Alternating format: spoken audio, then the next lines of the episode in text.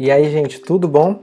Essa é a parte 2 da nossa aula, né? nós juntamos um pouco a parte do diagrama de caso de uso e levantamento de requisitos. Basicamente, agora vamos falar né, do levantamento de requisitos, mas achei necessário é, trazer para vocês o caso de uso antes dessa conversa, são assuntos que vão se conectar, porque a gente não tinha nem a videoaula no YouTube sobre caso de uso e também a gente não tinha um podcast sobre caso de uso. Então, já resolvemos isso, o material de apoio está lá no Edmodo e a gente consegue entrar no nosso assunto de hoje, tá bom?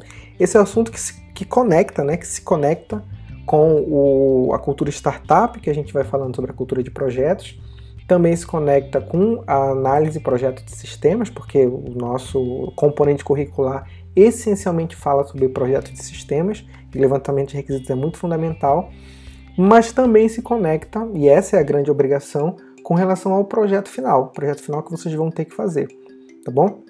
Então estou puxando um pouco essa responsabilidade do projeto final para a gente conversar hoje sobre isso, certo? É, eventualmente esse pode ser um assunto também que você viu no componente de engenharia de software. Não sei se vocês já viram, se vocês vão ver, mas esse assunto pode aparecer nas aulas de engenharia de software porque ele está nos livros né, engenharia.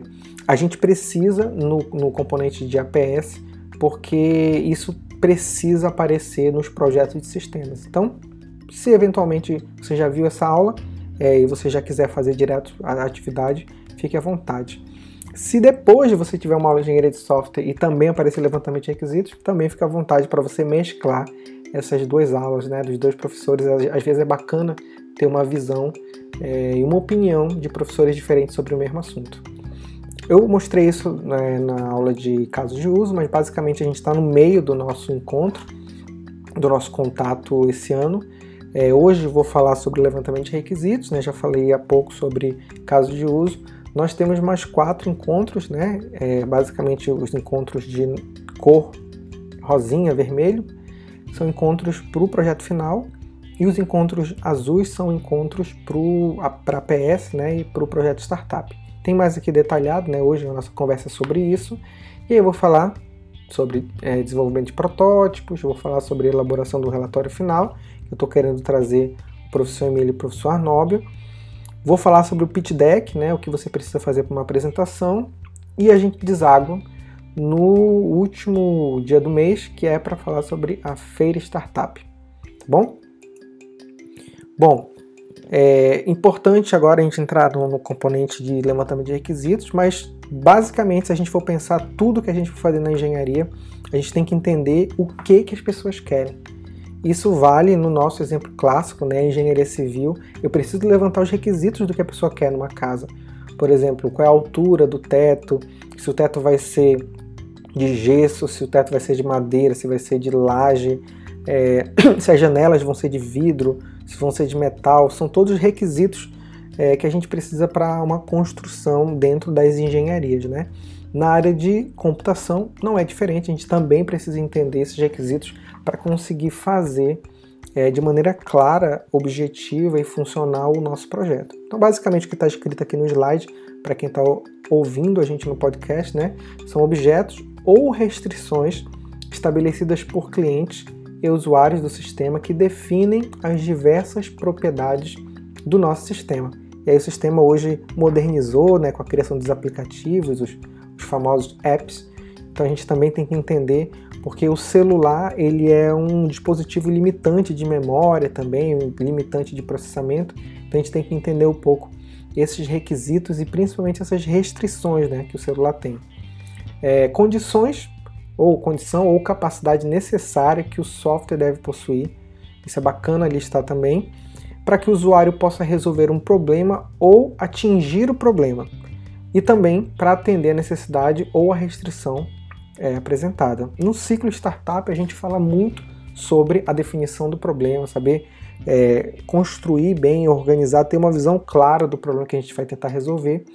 E é bacana na hora que a gente está levantando o requisito do nosso software que a gente olhe se esses requisitos conseguem resolver minimamente dentro do que eu já eh, estou falando há algum tempo do MVP, do mínimo produto viável, se esses requisitos conseguem resolver o problema que foi levantado no começo do nosso ciclo, tá bom?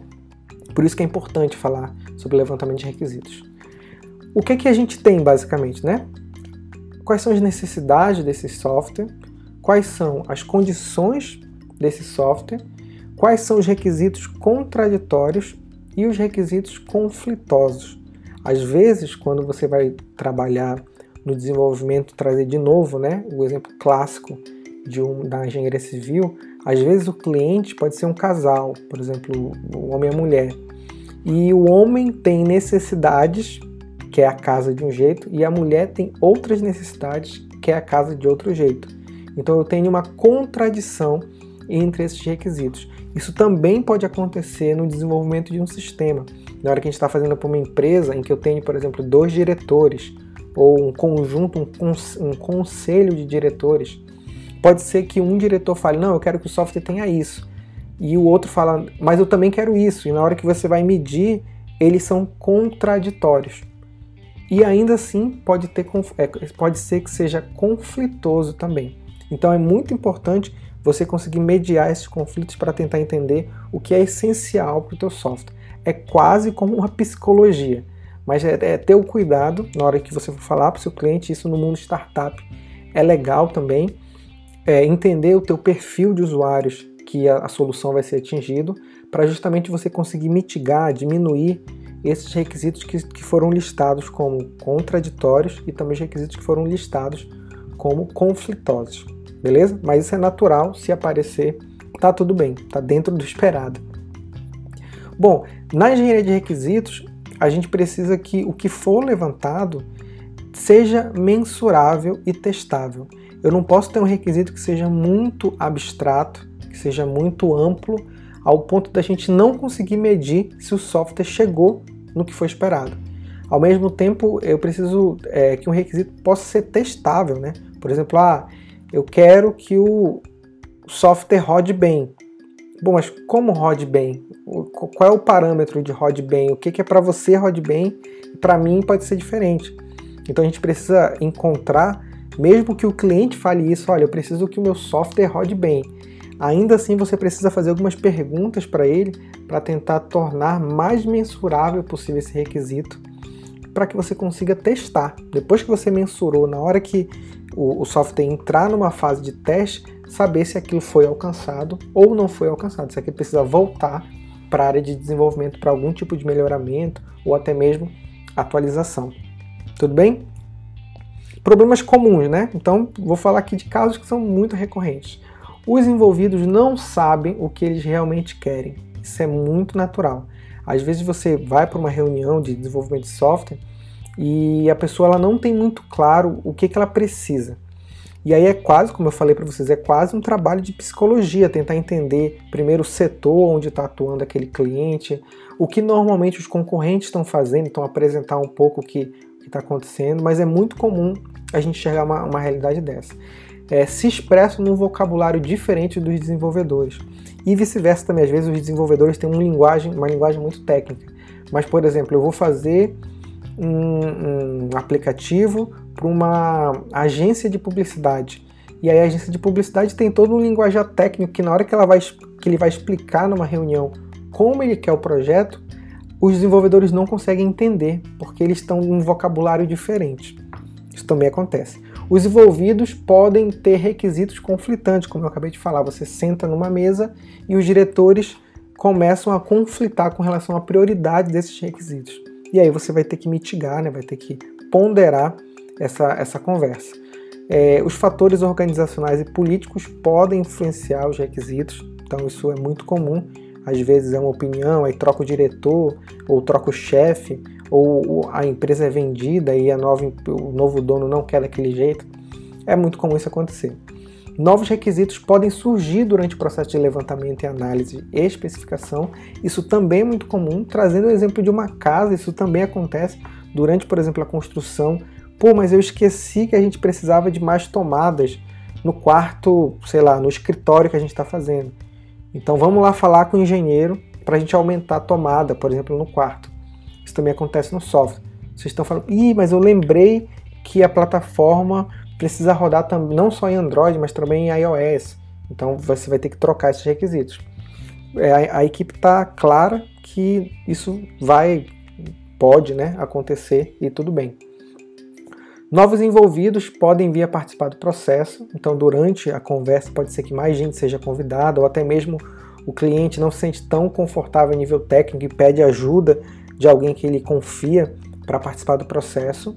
Podem haver mudanças externas, né, ambientes ou regras de negócio. Então, é, a empresa estava trabalhando para um rumo e de repente mudou a lei no Brasil e não é mais para isso, é para outro lado. Então, o software que estava em desenvolvimento vai ter que se, se adaptar. E aí uma simplificação do que, que são stakeholders, são as partes, né, as pessoas envolvidas no processo. Beleza? Como é que a gente pode descrever esse requisito? A especificação do requisito deve ser basicamente completa, para não deixar dúvida, né? Você deve descrever tudo o que é necessário, consistente, não deve haver conflitos e contradições e não ambígua. Não deve levar a interpretações diferentes dos desenvolvedores e usuários. Então, basicamente é você conseguir pegar um documento e todo mundo que está numa mesa ter a mesma interpretação sobre aquele documento. Já vou mostrar aqui alguns exemplos, mas sempre que vocês forem fazer os requisitos da startup de vocês, pensar que o requisito precisa ser completo, consistente e não ambíguo, para que diferentes pessoas não tenham opiniões diferentes sobre o mesmo requisito. Tá bom? Sobre requisitos funcionais, então a gente separa, né, já estamos entrando aí para o final da nossa aula, fazendo aulas mais curtas, é, a gente separa os requisitos entre requisitos funcionais e requisitos não funcionais. Os requisitos funcionais, está no nome, né, são as funções que os usuários gostariam que o software tenha, né, que o software tivesse, tenha. É, e os requisitos funcionais talvez estão muito próximos do nosso caso de uso, que são os usos técnicos da, da nossa plataforma. Né? Por exemplo, eu quero que o meu software tenha um relatório. Ele é um requisito funcional, está muito claro e está muito próximo a uma função necessária daquele sistema. Ou então, ah, eu preciso que no final do processo ele gere um cálculo macro para me dizer um índice de aprovação ou algo do tipo. Então, o cálculo ele é um requisito funcional, ele é uma função necessária e vital para aquele sistema, certo? Então, requisitos funcionais são essas funções necessárias que o nosso cliente quer que tenha no software. Já os requisitos não funcionais estão mais ligados a propriedades do software, né? como é, manutenibilidade, né? a questão da manutenção do software, o uso dele, então a usabilidade, o desempenho, o custo e outras variáveis. Né? Por exemplo, ah, eu preciso que o meu software tenha um nível de segurança, por exemplo, uma relação de dois fatores. Se eu tentar logar três vezes, ele bloqueia. Uma relação de proteção e errar senha. Isso está muito ligado à segurança. Ele não é uma, uma função muito clara do sistema, mas ele está ligado a requisitos não funcionais. Tempo de performance, por exemplo. Ah, eu quero que esse sistema consiga fazer o cálculo da folha de pagamento é, em no máximo 30 minutos. Então ele é uma relação de desempenho está ligado a requisitos não funcionais. Ah, eu quero que ele se interligue ao sistema da Receita Federal, por exemplo. É, então ele é um requisito não funcional. E o tempo de entrega também. Às vezes no desenvolvimento, fala, olha, eu preciso que esse software esteja pronto em três meses, porque daqui a três meses a gente vai inaugurar a empresa e o software tem que estar funcionando. Então esse é um requisito, mas ele não é de funcionalidade. Ele é um requisito não funcional. Tudo bem até aqui? Bom, aqui alguns exemplos né, de requisitos não funcionais e métricas. Basicamente, a gente pode ter requisitos não funcionais ligados à velocidade, requisitos não funcionais ligados ao tamanho. Isso é muito interessante em celular. Não sei se já mudou, mas a Google Play ela tinha um, limitante, se não me engano, é de 60 MB no aplicativo. Então isso acaba sendo um requisito não funcional que você tem que apresentar. Facilidade de uso, de repente o usuário, o tipo de usuário que vai utilizar a plataforma, ele tem alguma necessidade muito específica, que a, que a facilidade de uso é essencial no processo. Então ali também é um requisito não funcional. Confiabilidade, robustez, portabilidade, né? Ah, eu, eu preciso obrigatoriamente que ele seja multiplataforma, então ele entra como um requisito é, não funcional, tá bom? Esse slide vai ficar com vocês, vocês vão conseguir ler com mais calma, dando pause é, então, pra, pra, mais para dar uma clareada sobre possibilidades de requisitos não funcionais. Tudo bem? Aqui é mais um exemplo para a gente pensar, né? Por exemplo, ah, quais seriam os requisitos funcionais do iFood?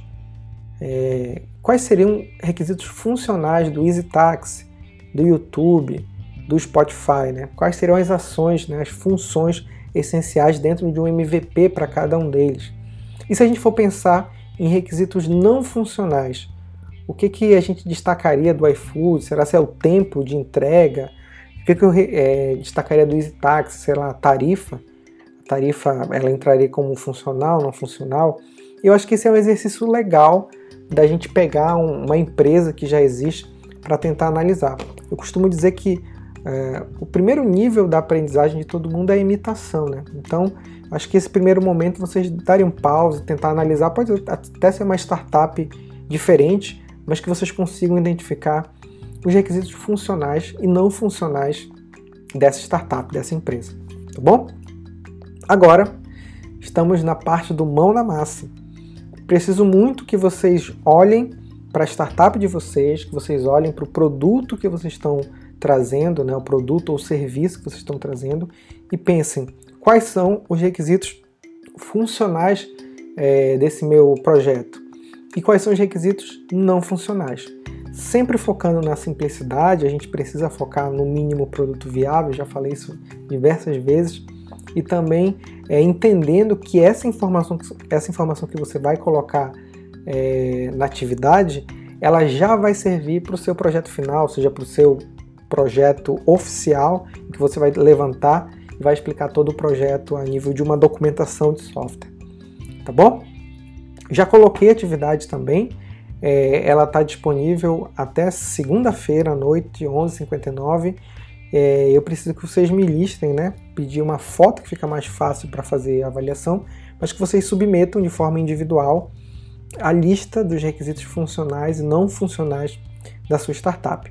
Vocês podem dividir essa, essa tarefa junto com a, com a equipe de vocês para saber quem pode fazer e tudo mais. Só peço que a entrega seja individual, tá bom? Que é a forma que a gente tem de avaliar vocês.